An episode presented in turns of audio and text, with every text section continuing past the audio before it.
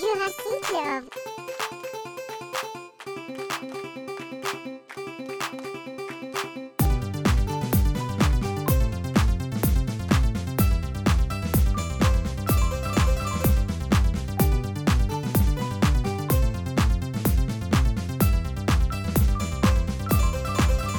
La frase yo creo que es, Nosotros pensábamos que- el tiempo pasado que- fue mejor. Que moría Wait Up. Fue como. Se acabó. No, no iba a morir, pero fue un traspié importante. ¿Qué pasó con. eh, Mm. hablando, habla- en se- en se- habla- hablando en serio, ¿qué pasó con Don't Wait Up? Fue como. Todavía no estaba. en- no estaba. ¿Fue antes de la mermelada? Sí, ¿no? Para mí fue antes de la mermelada. Antes de la mermelada. antes de la mermelada. Es que, de- O lo estaba negando o fue antes de la mermelada. Si no, no se explica. es que la mermelada fue un antes y un después. No hay Perdón, manera. ¿podemos Sí. reivindicar el historial de este podcast? ¿Cuántas veces hablamos y dijimos que Shakira en pareja hacía mala música? Y ahora, separada, rompió cuántos récords por hacer el, la session Guinness, con Visa. ¿entienden? Es Guinness. es 10 Guinness. récord Guinness, es una locura. Récord Guinness, récord Spotify, de Deezer, de Apple Music, de cuánta plataforma quieran. de streaming de Ahora imagínate ser Piqué y ver que tu ex... Me encanta, ¿eh? O sea, me encanta la venganza artística. ¿Sabes qué? Pero ser esa persona que le arruinó la cabeza y que ella se venga de vos y que todo el mundo está cantando canciones que dicen de salpique. Sí, sí. Es muy O sea, loco. no, no encuentro mejor forma de arrancar la temporada 2023 de Jurassic Club Podcast que esto. Aparte era John Wait Up, ahora como Wait Upeame, amigo, porque no vuelvo nunca más. Yo creo que lo que sucedió El fue revés. que estaba como en una meseta cómoda artísticamente hablando y vino el quiebre de la mermelada. Que, a ver, la propuesta no estaba mal, le metió como onda, estaba medio apendejada y toda la cuestión. Con Forzada estaba la propuesta. Esa creo que es la palabra que estamos buscando. Puede ser, Sí. ¿no? Y Estaba medio forzadito. nada, tuvo ese quiebre y ahora vino como una etapa maravillosa. Puedo no estar de acuerdo con algunos ritmos y cosas porque soy un viejo choto que no escucho, digamos, mucha música urbana contemporánea, le ponía esa etiqueta. Pero nada, no se puede, no se puede discutir que, que nada, Shakira está viva, chicos. Total. No Está sé si vos lo habías puesto Valle o lo leí en otro lado que decían qué manera tan Shakira de enterarte de una infidelidad. O sea, Ah, solo fue- a Shakira. Fue ayer que escribió eso, ¿no? Puede Fuiste ser. vos, ¿no? Puede ser. sí. Puede ser porque yo cuando, cuando salió la, la sesión con Visa, es como que entré en un loop de demencia y venganza. Fue como, por Dios, esto, esto es maravilloso. Onda, es la mejor venganza que vi en mi vida. Porque encima había mucha gente criticándola, ¿no? Y como diciendo, ay, ¿cómo vas a decir que ahora las mujeres facturan? ¿Qué visión tan neoliberal de las cosas? Es como, ay, por Dios, déjala que viva un poco, pobrecita. Me puse a buscar la historia. Resulta que la flaca onda, tuvo problemas en las cuerdas vocales, ni siquiera podía cantar, la estaba pasando re mal, estaba re triste. Y en un momento el flaco la agarró y le dijo, bueno, volvé y hace algo porque yo no quiero una persona así en mi vida, ¿no? Como, como que el flaco, en Ah, vez de tranqui. apoyarla... Claro, el tipo en vez de apoyarla la retiró abajo un montón de veces cuando ella estaba recontra deprimida y en algún punto es como que también un toque se aburguesó, podemos decir, entre muchas comillas, para acompañarlo a él en su carrera, ¿no? Y en todo lo que hacía, porque la vida de un futbolista dura pocos años, ¿no? Dentro de todo, en comparación. Y nada, claro, o sea, y encima vos le, le metes una tipa en la casa y a que te come la mermelada. Claro. No, bueno, de eso habla el monotonía, ¿no? De toda esa previa, de, de- de todo ese sufrimiento. Monotonía me parece maravilloso. Y eso que eh, yo detestaba la bachata. De alguna Sí. manera, entre Rosalía, Zetangana, Shakira y otros, me hicieron gustar la bachata. Ahora Increíble. estás bachateando a full. No, bachaterísima. ¿Sabes qué? Me tienen que frenar la cadera. No, y otra, otra cosa que criticaban mucho los, los criticadores de Shakira era que como que estaba insistente, ¿no? En el tema, en el- hubo otra canción para Piqué, otra canción para Piqué. Pero, chicos, Shakira siempre habló de eso en sus canciones. Sus Claro, álbumes Ahora tiene un- un- se una cara visible. Claro, antes los pedazos de cuero no bolas nunca más, no supimos. Pero, Pero, por a favor, ver, ¿no escucharon Pies Descalzo? Si te No, vas a pies claro. descalzos, si te vas antes a, a Ma- eh, Magia, dos, eh, no, ¿qué? 2000, do- 1993, 94, creo que fue el primer 94 álbum, creo que fue. Magia. Sí. Ya hablaba de estas cosas y era un adolescente. eh, entonces, no se enteraron nunca de quiere- la música de Shakira. Fue como, ¿qué, qué, de qué están hablando? Me- para mí que la gente primero... Bah, Voy a hacer un descargo social. ah. la gente ti- tiene como una proyección muy grande de sí misma en, en los artistas, ¿no? Claro. Como te dicen, ay, bueno, pero ¿por qué sigue escribiendo sobre Piqué? Y no sé, porque es el padre de los hijos, porque estuvo un montón de años en pareja. Es como que te quieren superado, ¿no? Claro, no, no te quieren siendo ni la persona engañada ni la persona dolida, te quieren superada, quieren que no sientas nada, que hagas de cuenta que está todo bien. Y es como, déjala, déjala que, que, que se exprese como le parezca. Yo, yo soy escuela Taylor Swift, vamos, vamos por partes. La, la, la venganza Tal es parte de, de mi alma. Bueno, A a, mí me- Taylor le han dicho eso también, claramente, toda su carrera. Hizo un disco entero con más Reputation hablando de eso.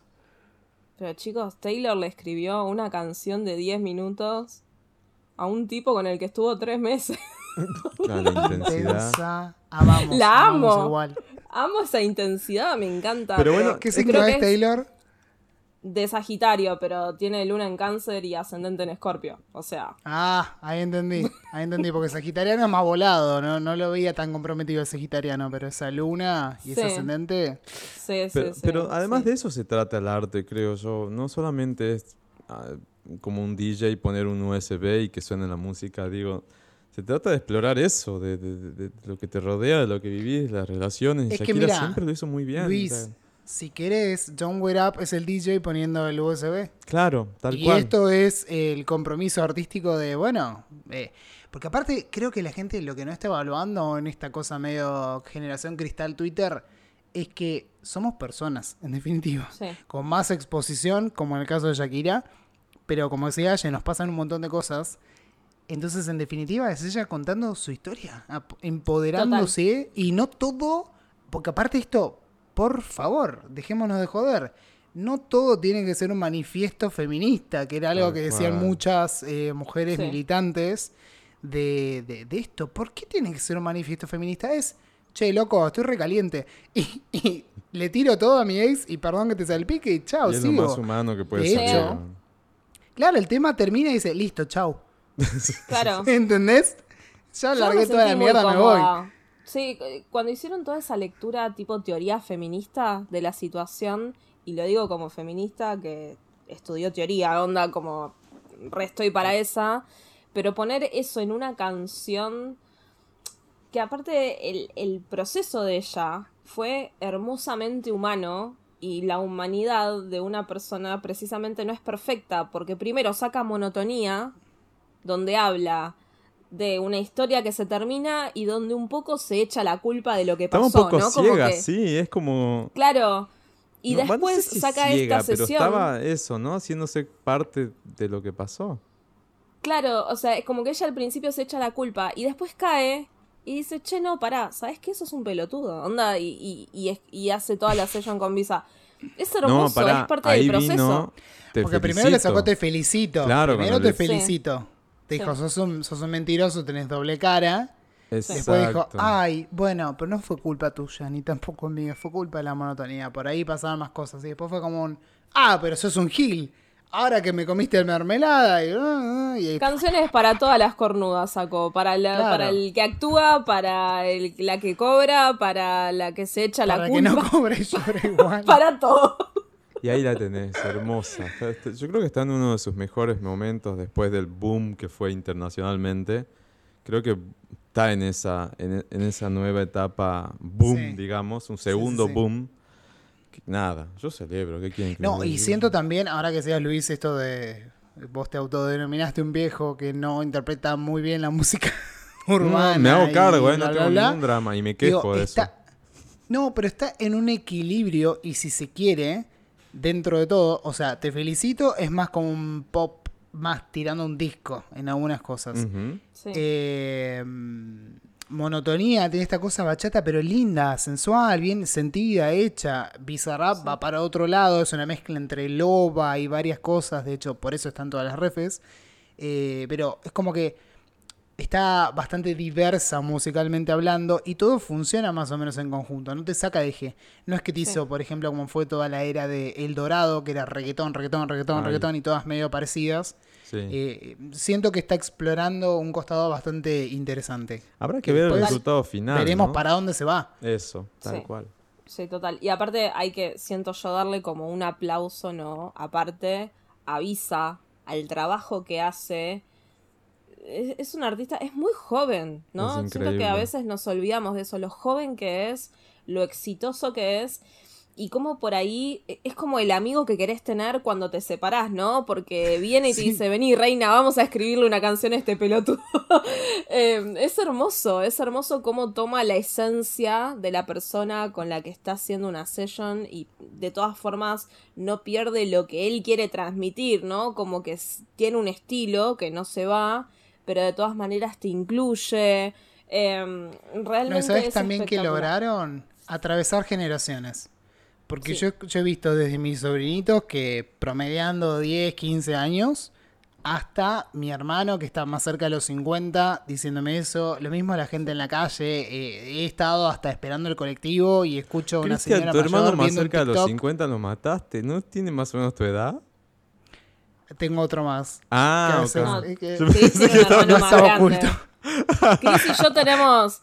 Chris y yo tenemos hermanos grandes, porque yo tengo un Con hermano de cuarenta y pico. Ah, claro. Claro, Sí, sí, sí. exacto, está arriba, arriba de los 45 está. Eh, pero, pero me parece súper interesante eso, ¿viste? Eh, de hecho, no me quiero correr y hablar de Lali, porque Lali es otro gran tema que Ay, seguramente Lali. toquemos en el episodio. Me pasó hasta, me rompieron el espejo del auto, hasta cambiando el espejo del auto, estar esperando en el taller y ver gente, escuchar que estaban viendo videos, una señora de fácil, arriba de 64 años, viendo videos con eh, compra un brillito de Lali y del tema de Shakira. O sea, han logrado desde niñes hasta personas muy grandes que, que les toque y que se diviertan. Porque creo que ahí está la clave, que mucha gente que intentó analizar demasiado, eh, allá ellos y ellas y ellas. Pero por ahí analizaron mucho y no disfrutaron. Y es como, Chicos, no, el- el sentilo, divertite no y ya lleva- está.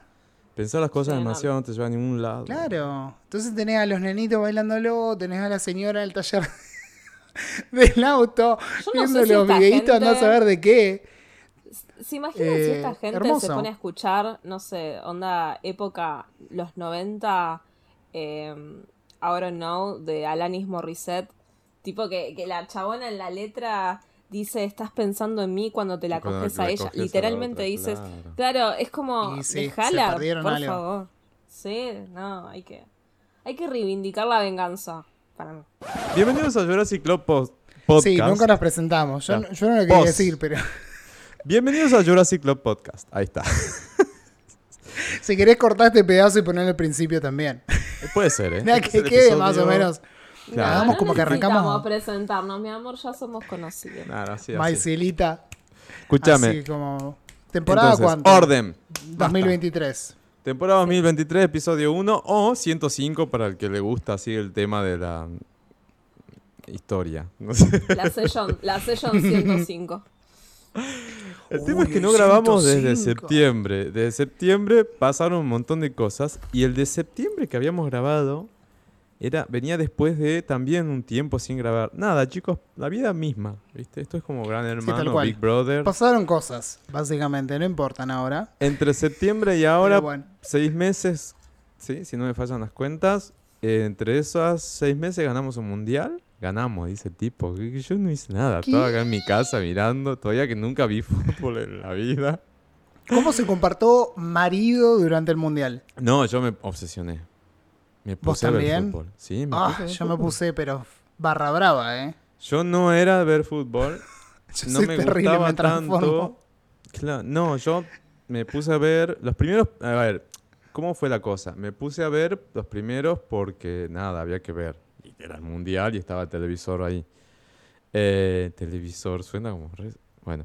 Eh, vino lo de Arabia Saudita, creo que fue el segundo. No, el, no, él fue el primero. Fue de esa No, el, partido, el partido de la desgracia fue el primero. Claro, yo dije. ¿qué- qué- Y Maxi me dijo, me acuerdo, no, pero boludo, vienen de ganar co- copa, no sé qué, bla, bla, bla. de pará". todo, claro. Entonces yo dije, bueno, ok. Y el próximo empecé a ver, y empecé a ver, y me empecé a obsesionar, y me hice fanático de Messi. Y me pareció un equipo fenomenal. Me pareció que una... Yo no entiendo mucho de fútbol, recién estoy aprendiendo, pero me pareció que había mucha química entre los pibes. Más allá de Sí. que estén muy buenos. Había mucha química, entonces era placentero verlo. Y nada, estoy en esa ahora. Fui al Monumental hace un, dos semanas. En esa, ¿qué es en partido. esa? Fui a ver un partido. ¿Te hiciste de ¿Partido algún de equipo o sos de algún club en particular? No, de nunca fui de ningún club, pero me tuve que asociar a River para poder eh, con- eh, Ay, comprar. Así que soy de River, ponele. Aguante. Mirá No vos, consigo remeras, del eso sí. millo. Pero pasa como Sí. vivo acá cerca. ¿Vos sos de River? No. Sí, yo soy de River. Sí, Ah, bueno, bueno, un día si querés, avísame y vamos, porque, viste, puedo comprar. sí no, mi... Mirá, mi primer regalo Ay, en yo este quiero ir mundo... también. Pero vos de qué Sí, sos, re, chicos. Mi primer regalo en este mundo, onda, el primer regalo que recibí cuando llegué a la Tierra fue una camiseta de River, de mi tío que le regaló a mi mamá. Mira, bueno, Sí. me hice ¿Con qué jugador atrás, te acordás? Eh, no, no, pero puedo averiguar. Puedo preguntarle a mi vieja porque debe tener todo guardado. Encima es como algo re simbólico, re especial porque ponele, yo nací y a los dos meses falleció mi tío. Él iba a ser mi Claro. padrino. Entonces, nada, como sí, re... No, no sé, siento que de alguna forma, no sé si decir que seguí el mandato. En mi casa somos todos de River, tenemos un mambo con eso. Mi hermano cuando era chico se enfermaba si perdía a River. Onda, literal se enfermaba, le levantaba fiebre. O sea, hacía una No. angina, no sé, como... Sí, así, eh, así de enfermos. Y ponerle... Yo cuando era chica, creo que todavía lo tengo. Tengo un autógrafo en la billetera y el resto los tengo guardados en un sobrecito. Pero como teníamos que viajar mucho por trabajo de mis viejos, a veces nos pasaba que, que íbamos como a lugares del interior, a pueblitos o qué sé yo, pero también íbamos a ciudades estilo, no sé, Rosario. Y por ahí nos quedábamos en el mismo hotel que estaba todo el plantel de River, que justo iban a jugar un partido allá. Y así tengo fotos con un montón de jugadores. Tengo foto, tengo autógrafo de Aymar, tengo autógrafo de Saviola, ¿no? Como de, de jugadores súper emblemáticos de, de River, sí.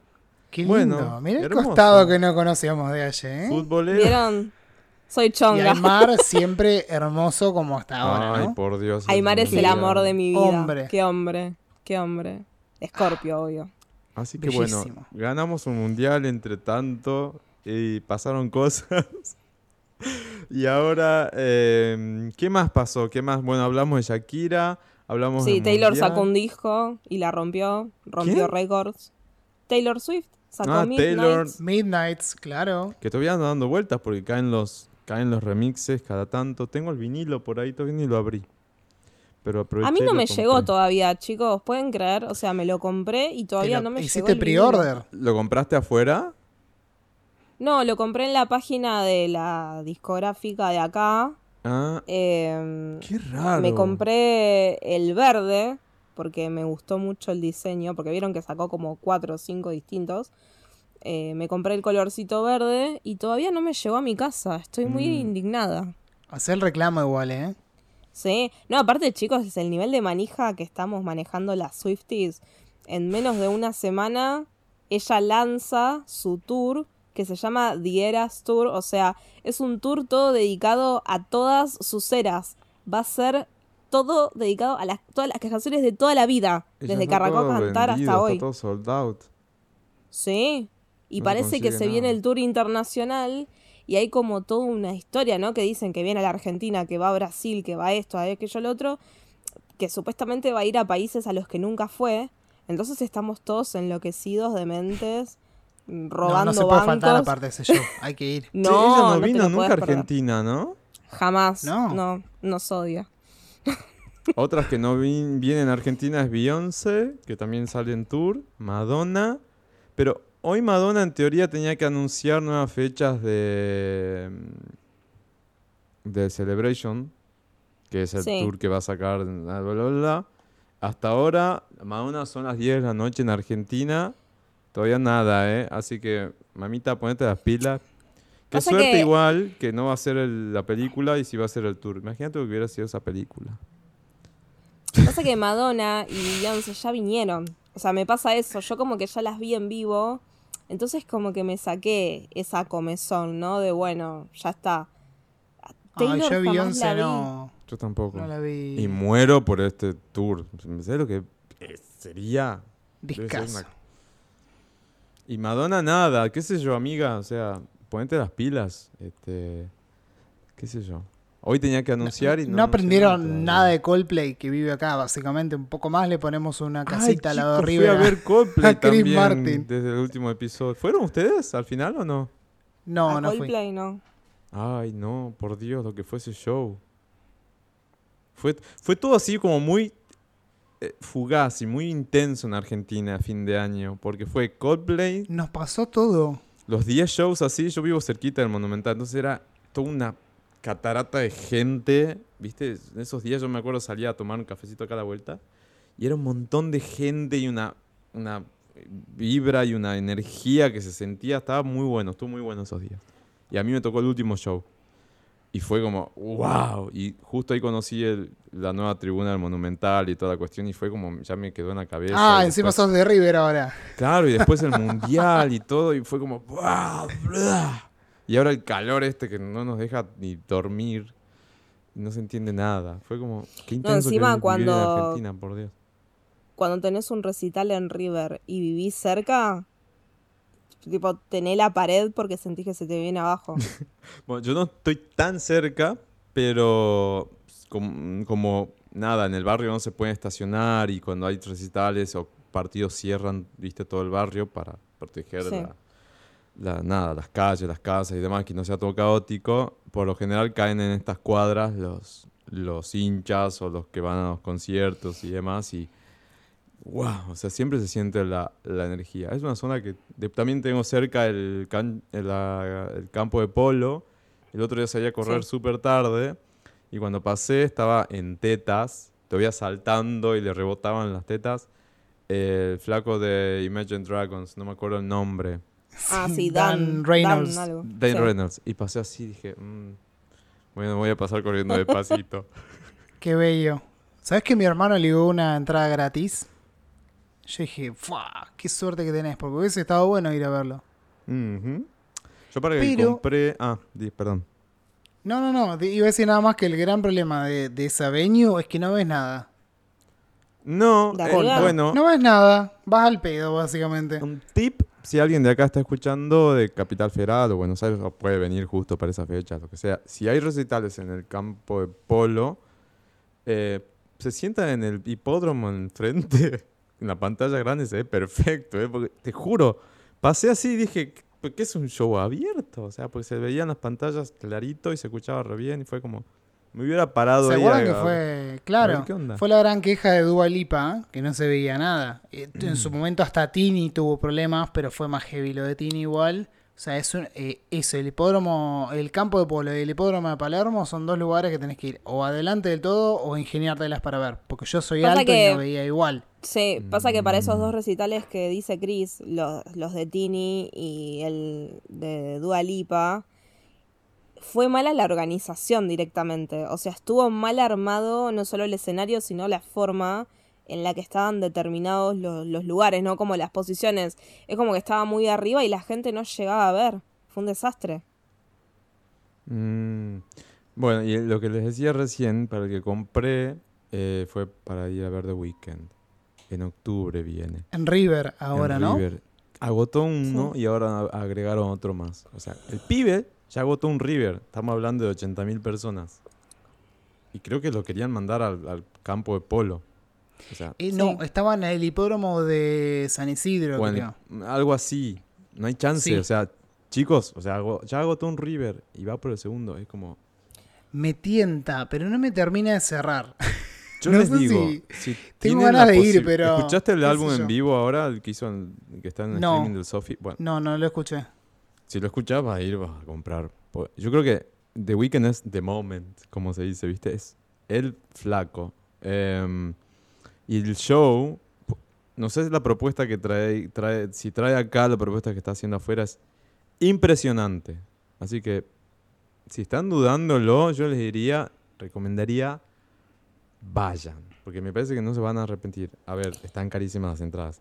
Pero aprovechen, creo que va a ser un buen show. Y además, en River eh, es cómodo para ver. A mí me encanta, no sé. Sí, Por River para mí es uno de los mejores, o sea, es uno de mis estadios favoritos para ir a un recital. River y Jeva. Es como que los, no sé si los tengo en el corazón porque por ahí eh, fueron los dos lugares donde viví los mejores recitales de mi vida, pero, pero sí me, me, No, me gusta pues- mucho ir ahí. sí. Sí, puede ser, ¿eh? Puede ser, así que les digo eso. Y, ah, che, ¿y a Lula van? ¿A Lola, Lola, Lola Palusa? No. No, no, o sea, Este me año no me interesaba motivó. cuando venía Blink, pero ahora ya, Ah, viste, se bajó, es verdad. sí. ¿Y quién está en lugar de Blink? Em, trajeron a. Ay, ¿cómo se llaman estos chicos? Eh, Eh, ¿Quién eran que reemplaz- reemplazaron? A ver, Ay, googleando son en vivo. reconocidos encima. Bueno, la cuestión es que se bajaron. ¿Por qué se 2020. bajaron? Porque por el Porque Se se, lastimó, creo que fue Travis. se- que- uno de que los se dedos, lastimó. ¿no? Creo. Claro.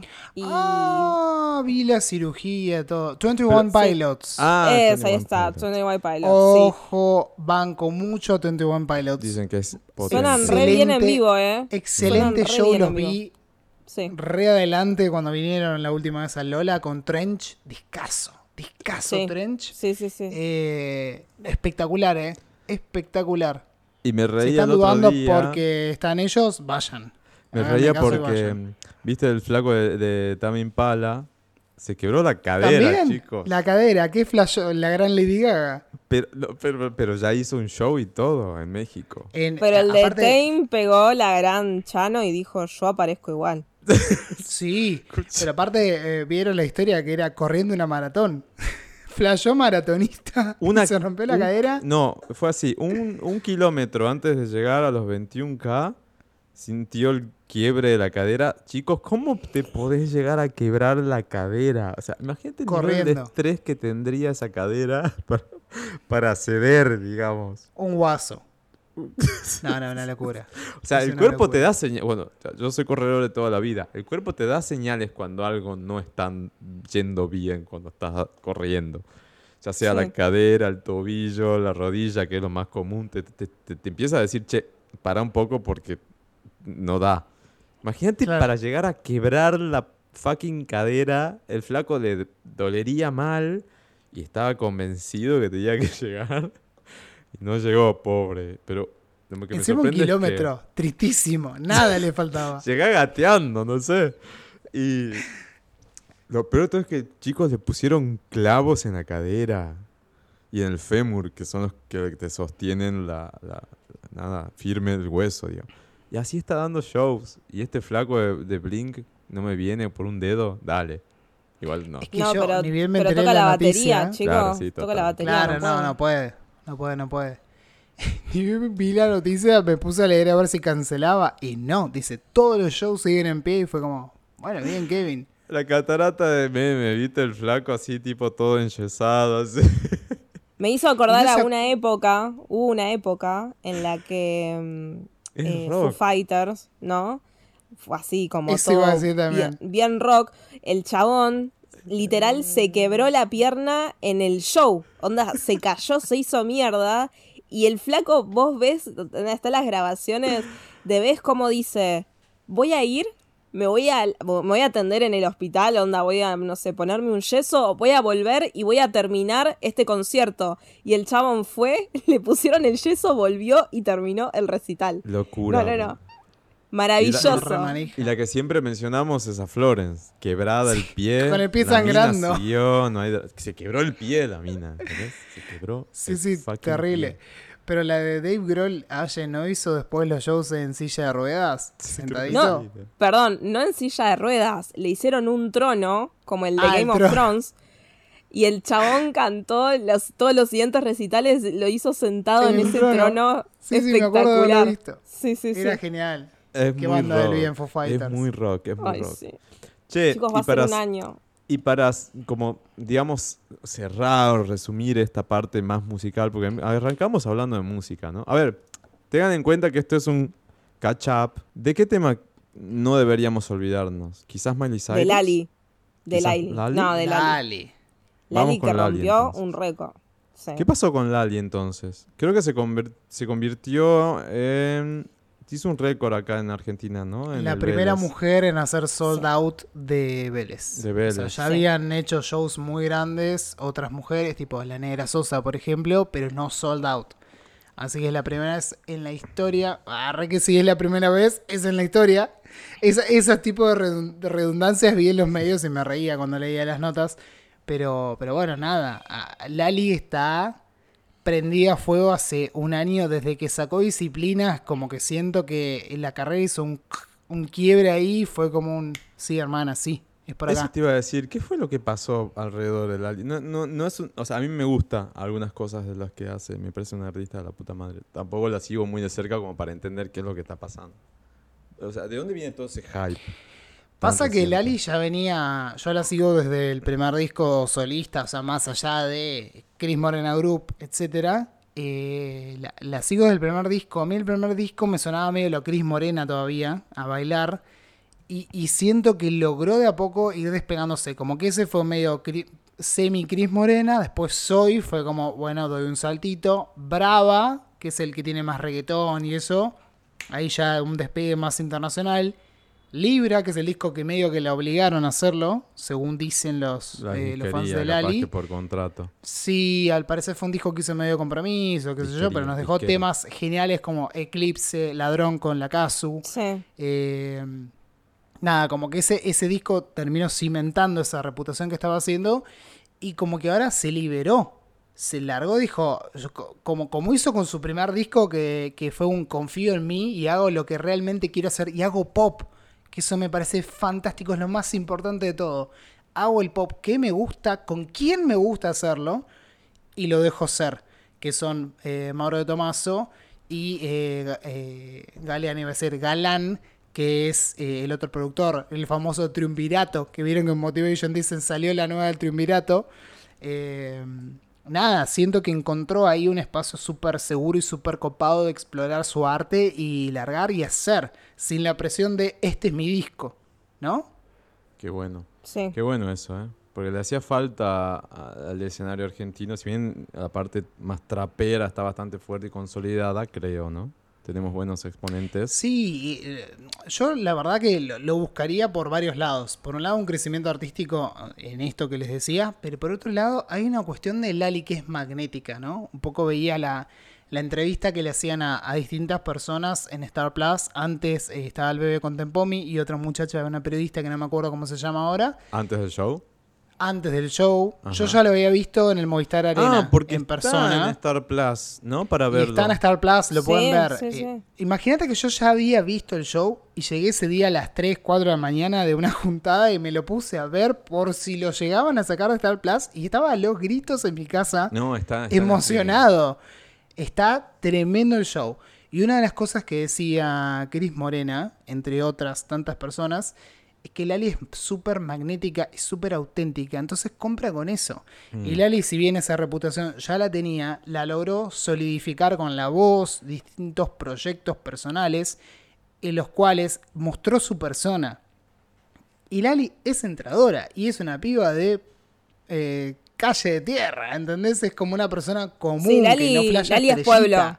Lali es Lali es pueblo. pueblo. Sí. Eh, sí, no sí, es sí. subtren metrocleta. es No, pueblo, total, ¿entendés? total. Es barrio. Sí. Entonces tiene esa actitud tan desfachatada, esto que dice Lali, la ligera chiquite veloz, pura dinamita, todos saben que soy. Realmente es eso. Sobre todo esta, esta frase que me fascina de esa canción, La Ligera, que dice, desde cero, todo lo que tengo es mío, desde cero. Desde cero. Nací con brillo, pero, dinero, sin dinero. para ganarme sola el mundo entero. Eso es lo que quiero. Eh, y seguían cantando. Pero eso, realmente eso es Lali. Lali se confundió de casting, ¿entienden? by chance Sí. terminó donde terminó, pero porque se confundió. Y así, Total. imagínense si Lali no se hubiese confundido de casting, que hubiese sido nosotros. No, ¿Pero total. qué? ¿Te puedo decir que tendría me que pasa a otro con. casting? No, Lali se metió en el casting equivocado. Ella iba a otro lugar y se metió y empezó a hablar y así compró. Eh, Ah, Morena. Ah, Claro, la- entendí. Menos mal. En buena hora, La- entonces. Cuando era chiquita, Total. claro, estaba creo con el hermano. Y se confundieron de dirección, cayeron en otro casting. Y ese Sí. otro casting que, o sea, tenía que ir a un casting y se fue a otro. Y ese otro era el de Cris Morena. Ah, menos Claro. Y mal. ahí Chris es donde dice, eh, creo que la frase en la entrevista de Star Plus es como, está Lali y todo eh, es atrapante, todo el mundo termina opacado de la cantidad de brillo que tiene, o sea, todo va total. a ella. Yo y los me puedo encanta asegurar. el nivel de generosidad y de amor que da a su gente, eso está buenísimo. Total, yo a Lali la vi muchas veces en vivo porque era o sea, consumidora de, de Cris Morena, ¿no? Desde, desde chiquita eh, la vi actuando en el teatro en Floricienta, la vi en Casi Ángeles un montón de veces y tuve la suerte de las veces que la fui a ver por Casi Ángeles de pegar eh, entrada para la- las primeras filas, ¿no? Entonces tenías ahí como una visión de cómo cantan todos, de cómo bailan todos, si bailan en serio, si solo están marcando los pasos. Y les puedo jurar, chicos, que muchas veces yo he salido del teatro y les escribía a mis amigas o les contaba y les decía, por favor, Lali es como, es magnética, la forma que tenía de bailar, cómo llamaba la atención solo ella, naturalmente, no tenía Sí. que hacer nada, o sea, era ella haciendo que parezca muy fácil lo difícil, ¿no? Porque ese es el talento. Es como, yo la siento que es como nuestra Y siendo tan Beyoncé, joven, ¿no? Claro, no, no estoy exagerando. Para mí es nuestra Beyoncé. Ya desde los primeros discos también tenía como marcado muy fuerte no solo lo que es el pop, sino lo que es el pop de las divas. Eh, muchas veces la han acusado de tomar como muchas ideas de videos, no sé, de Katy Perry, de- como de artistas de afuera. Pero lo que la gente no entiende es que Lali, cuando arranca su carrera solista, se jugó toda la guita. Ella Sí. sola se produjo. Se financió todo- sola. Claro, se financió sola. O sea, podría haberse quedado sin nada después de todo lo que juntó durante años trabajando para Cris Morena, más que nada después de Casi Ángeles. Y la rompió de esa forma. Y tiene talento para actuar, tiene talento, es graciosa, es divertida, es generosa. Es la amiga con la cual querés salir un fin de semana de joda. Total. digamos. Total. Es, es eso. Esto, sa- ¿Saben qué siento yo? Que es mi amiga. Cuando la veo en la tele, cuando la veo en un show. Que, que puede ser mi amiga. Es fantástico eso. Esa Absolutamente. genera. Sí, sí, sí, sí. Realmente es como yo vi el último show, el de Vélez, y cada vez que ella lloraba es como que a mí se me caían un par de lágrimas, ¿no? Porque Total. es una persona que, claro, la, la ves teniendo éxito y te pones contenta por ella porque sabes que se lo merece. Porque sabes que es súper piola. posta. Sí, sí, sí, sí, sí, sí. Sí, Qué sí, bueno. fue, fue hermoso. Y como les digo, yo lo vi, lo- viví la experiencia Vélez en el Movistar Arena, con unos pequeñitos cambios que hizo en el setlist, orden más que nada, no tanto canciones, además de, bueno, canciones nuevas, ¿no?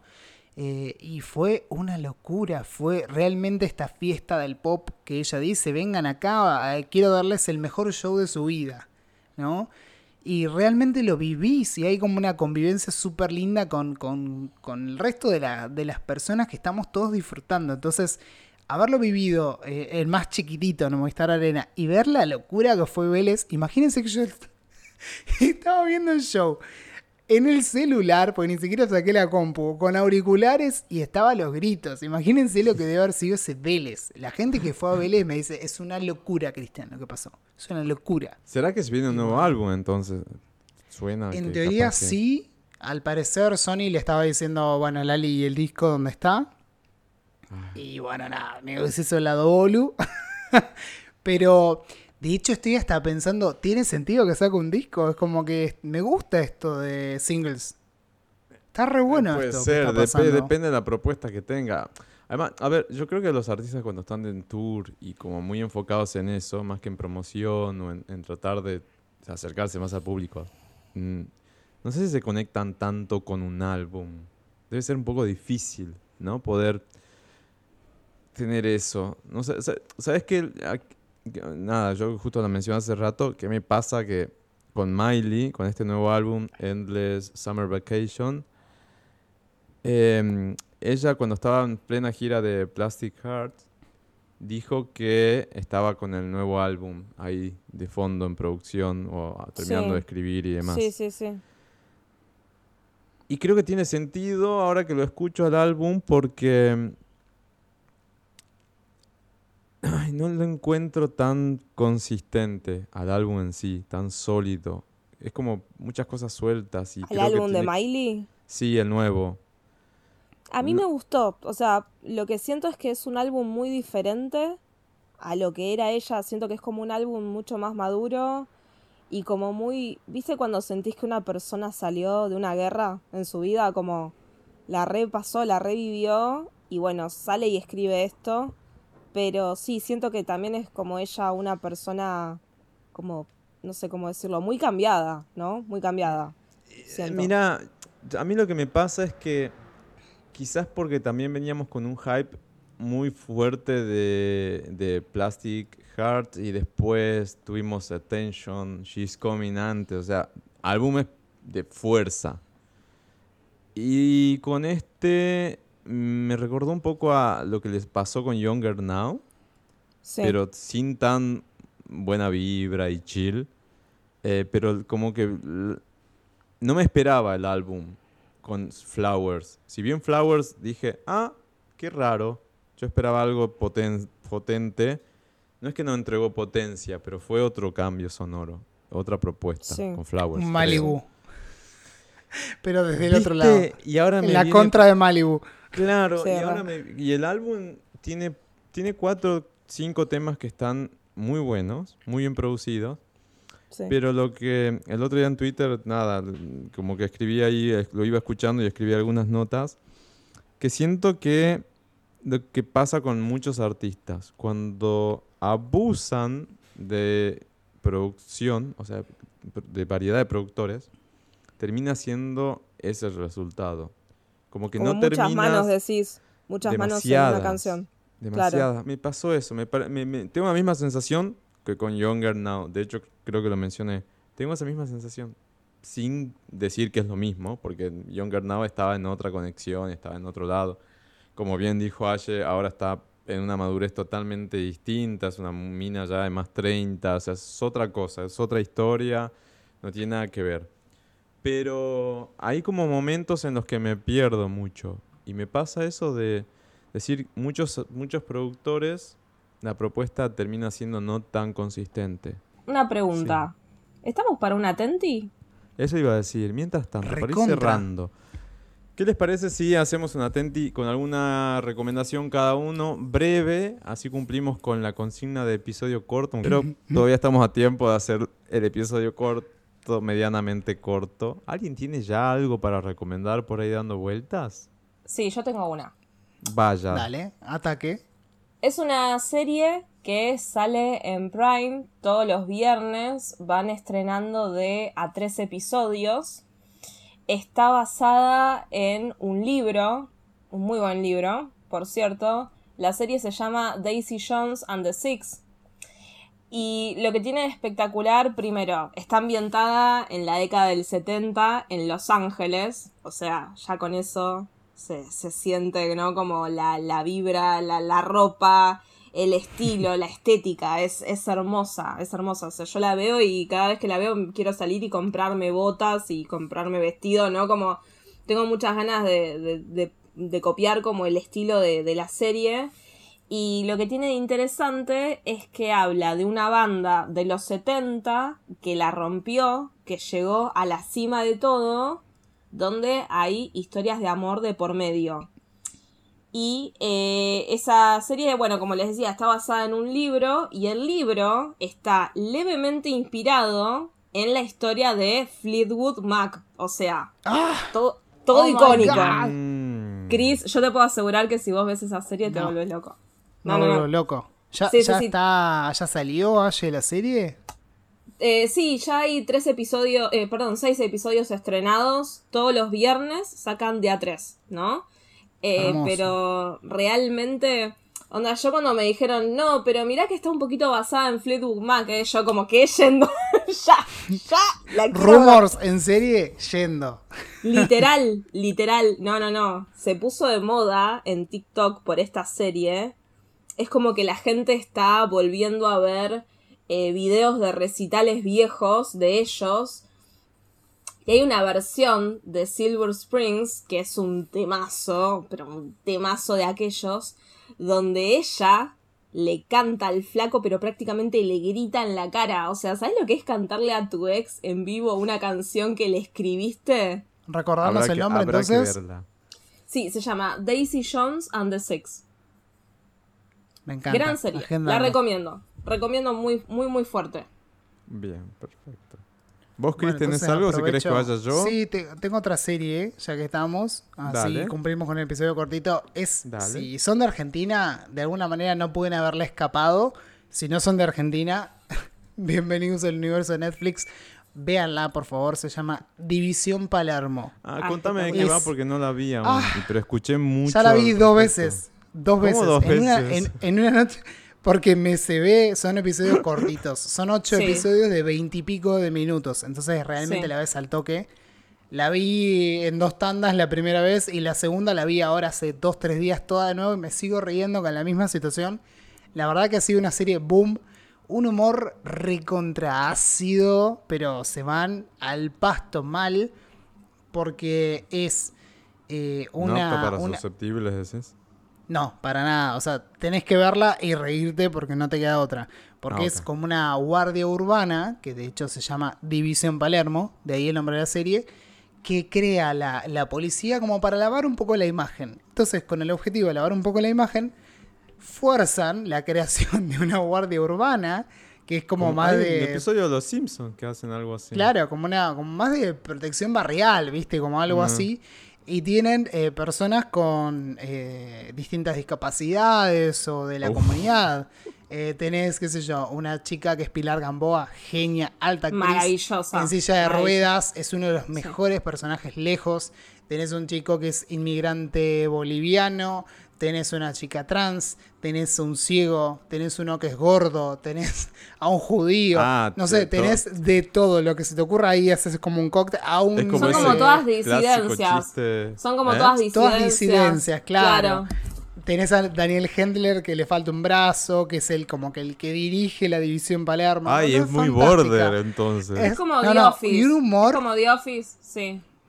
Un humor Claro. áspero, áspero. es como para reírte, no te lo puedes tomar en serio. Igual está tan bien trabajado todo el chiste sobre esto, disidencias, discapacidades y demás. Está tan bien trabajado. Y están, eh, después me... Yo miro la serie y después leo, para no spoilearme nada. Y está buenísimo porque hay mucha gente atrás asesorando. Digo, desde las temáticas de, de discapacidad, como esta chica que está en silla de ruedas, que el personaje lo hace Pilar Gamboa, o un personaje trans.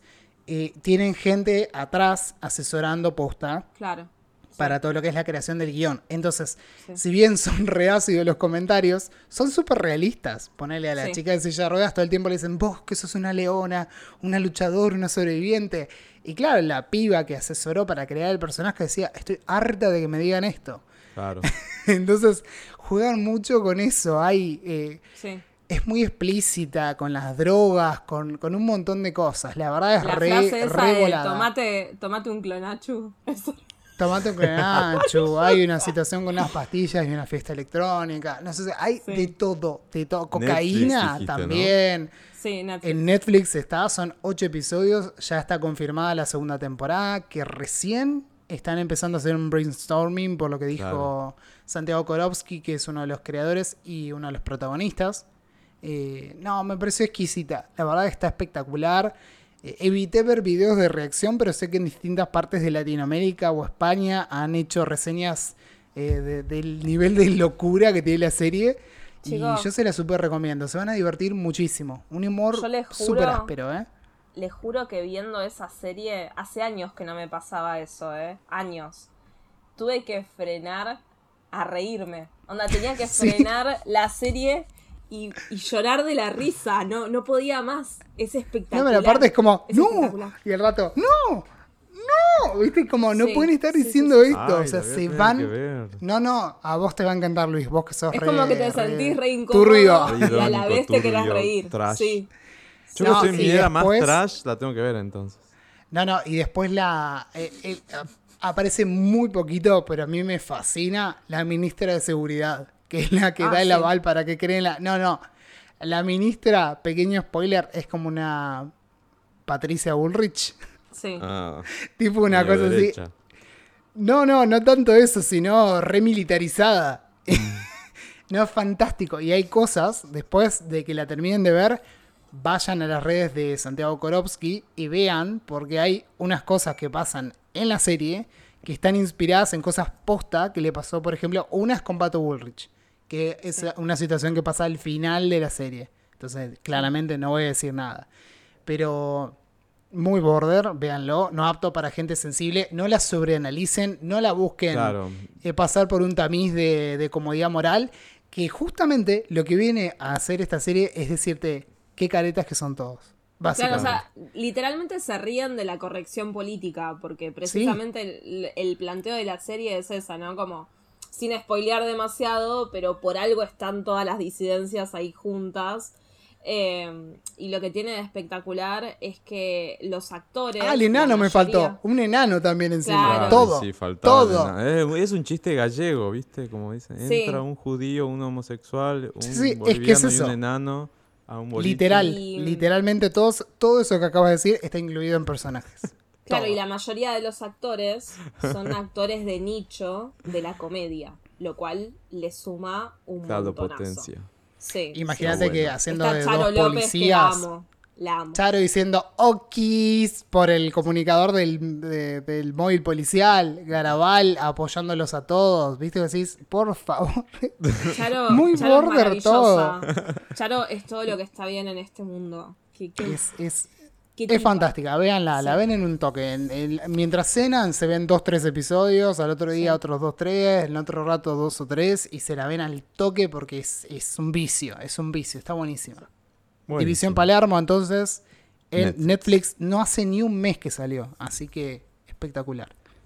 Bueno, y yo cierro también con una recomendación súper cortita porque la verdad no tengo mucho para decir, pero me, me- me gustó, me encantó y también estamos hablando de una serie. En mi caso es de Apple Plus, si, y si no en lugares por ahí, eh, ¿cómo Alternativos. se dice? Alternativos, ahí está, esa era la palabra. Em, se llama Bad Sisters o Hermanas, Hermanas hasta la muerte, le pusieron en español. Mm, ok. Eh, y es una serie... Mogollón de serie. Está, exacto, de cojones. De 10... ep- No, un beso. España, no, nada. Amamos, o sea, vicio Eh. ver series españolas. Eso es otra. Si sos Eh. trolo, tenés que tener un gato y ver series españolas. Esta no es española, Sí. ojo. Le pusieron ese nombre nada más en España. Sala.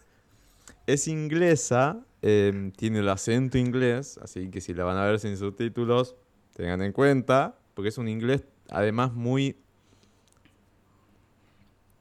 particular, no sé cómo decirlo. Es- es- no, me- me- si las ven, se van a dar cuenta de lo que estoy diciendo y por qué me Un inglés muy Costó cerrado ahí. por ahí. Sí. demasiado, demasiado, demasiado. Más Pero del está muy norte. interesante. Sí, exacto. Eh, eh, la serie de que va, básicamente es un grupo de hermanas, por eso se llama Bad Sisters, ¿no? Eh, muy, que nada, huérfanas desde chica, con todos esos daddy, man- m- mommy issues y tener que en- criarse entre ellas y todas esas cosas que surgen, pero muy unidas a la vez. La cuestión es que hay un crimen en el medio y están todas envueltas alrededor de eso. Y comienza esa serie de episodios desafortunados alrededor de tratar de encubrir ese crimen y tratar de entre ellas cuidarse, por así decir. Eh, es leve, es un drama, pero tiene cosas de comedia y tienen un personaje que lo van a odiar desde el momento uno. O sea que hasta el décimo episodio lo van a odiar, pero a- a- nada, eso te, te produ- te produce ira, básicamente. Em, más o menos como la cuentan desde el episodio que desencadena todo hacia atrás. Pero lo hacen muy bien. Así que, nada, Apple Plus, Bad Sisters o Hermanas hasta la muerte. Creo que por lo menos algo Es irlandesa. Por eso el inglés. Es irlandesa, por eso el Ah, inglés cla- tan cerrado. Exactamente. Es Sí, son muy particular. Sí. Y está muy bien producida, muy bien hecha. Nada, es el- el- la calidad de series que entrega Apple Plus. Tienen como un sello distintivo ellos, ¿viste? En cuanto Sí. a la estética, a la fotografía. Tiene algo muy similar todo lo, lo que producen. Y en este caso no es la excepción. Está muy, muy bien hecha. Así que, nada, la recomiendo. Es una serie para ver tranquilos, para no complicarse. No se van a reír tanto como con División Palermo, eso les aseguro. Van a pasar más bronca que otra cosa. Pero está muy buena. A mí me gustó. Son 10 episodios, eh, parece mucho, pero la verdad se me hicieron súper eh, pasables. Como que quería, quería ver más, quería ver más, quería ver más. Tiene eso que te, que te captura bastante.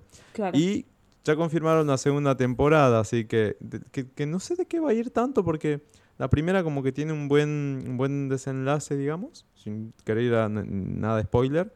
Eh, pero bueno, vamos a ver de qué va la segunda temporada. Ansioso por ver cómo sigue la historia.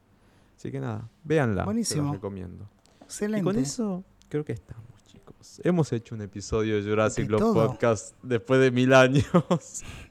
Hemos Han sabido de, de nuestras preferencias, lo que nos ha pasado los últimos meses, qué nos gusta, qué no nos gusta, un poquito de todo. Exactamente, así que ¿cuándo volvemos? No sé. ¿Cómo Pronto. volvemos? Comprometámonos, comprometámonos. Pronto. Estábamos Antes hablando en off como, no, tratemos de darle regularidad, de no colgarla. Sí, no, a Eh, ver, estamos a 13 de marzo, ¿ok? Antes de mi cumple antes de nuestro cumpleaños. Nuestro con cumpleaños. Claro. Antes de nuestro, de nuestro próximo cumpleaños, tenemos que volver y hacer otro episodio y darle continuidad. Exacto. Bueno, somos Jurassic Love Podcast. Eh, creo que en Instagram está Jurassic Love Podcast. Ni se acordaba en algún lugar se enteraron que salió este episodio. así que pincha el link, básicamente. hay link, hay tag de nuestros eh, perfiles, etcétera. Eh, síganos. Cómprenos un brillito. Y si no, nos vemos por acá, un cafecito, alguna cosa. Y si no, bueno, estamos acá, Totalmente. en Spotify o en cualquiera de los servicios de streaming.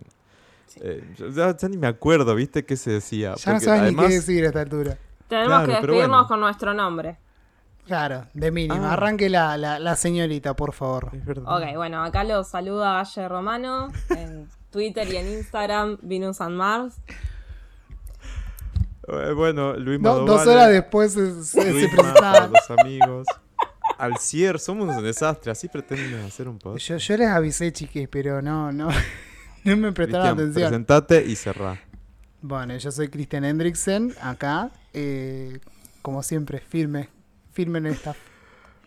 Bueno, Les prometemos gracias. estar más despiertos el próximo Sí, sí, episodio. sí. Sí. Ustedes piensen que son prácticamente las 11 de la noche que estamos grabando. El nivel de, compromiso que dijimos se graba. ¿Se De un graba lunes o con se graba? 38 de térmica. Sí, y ya Sí, y que empezamos a trabajar todos acá a las 8 de la mañana más o menos. Así que Sí. agradezcan que podemos hablar, básicamente. No, bueno, en serio, gracias por volver a escucharnos y nos vemos en el próximo episodio. Chao chicos, los quiero. Chao, chicos. Chao. Yo también los quiero.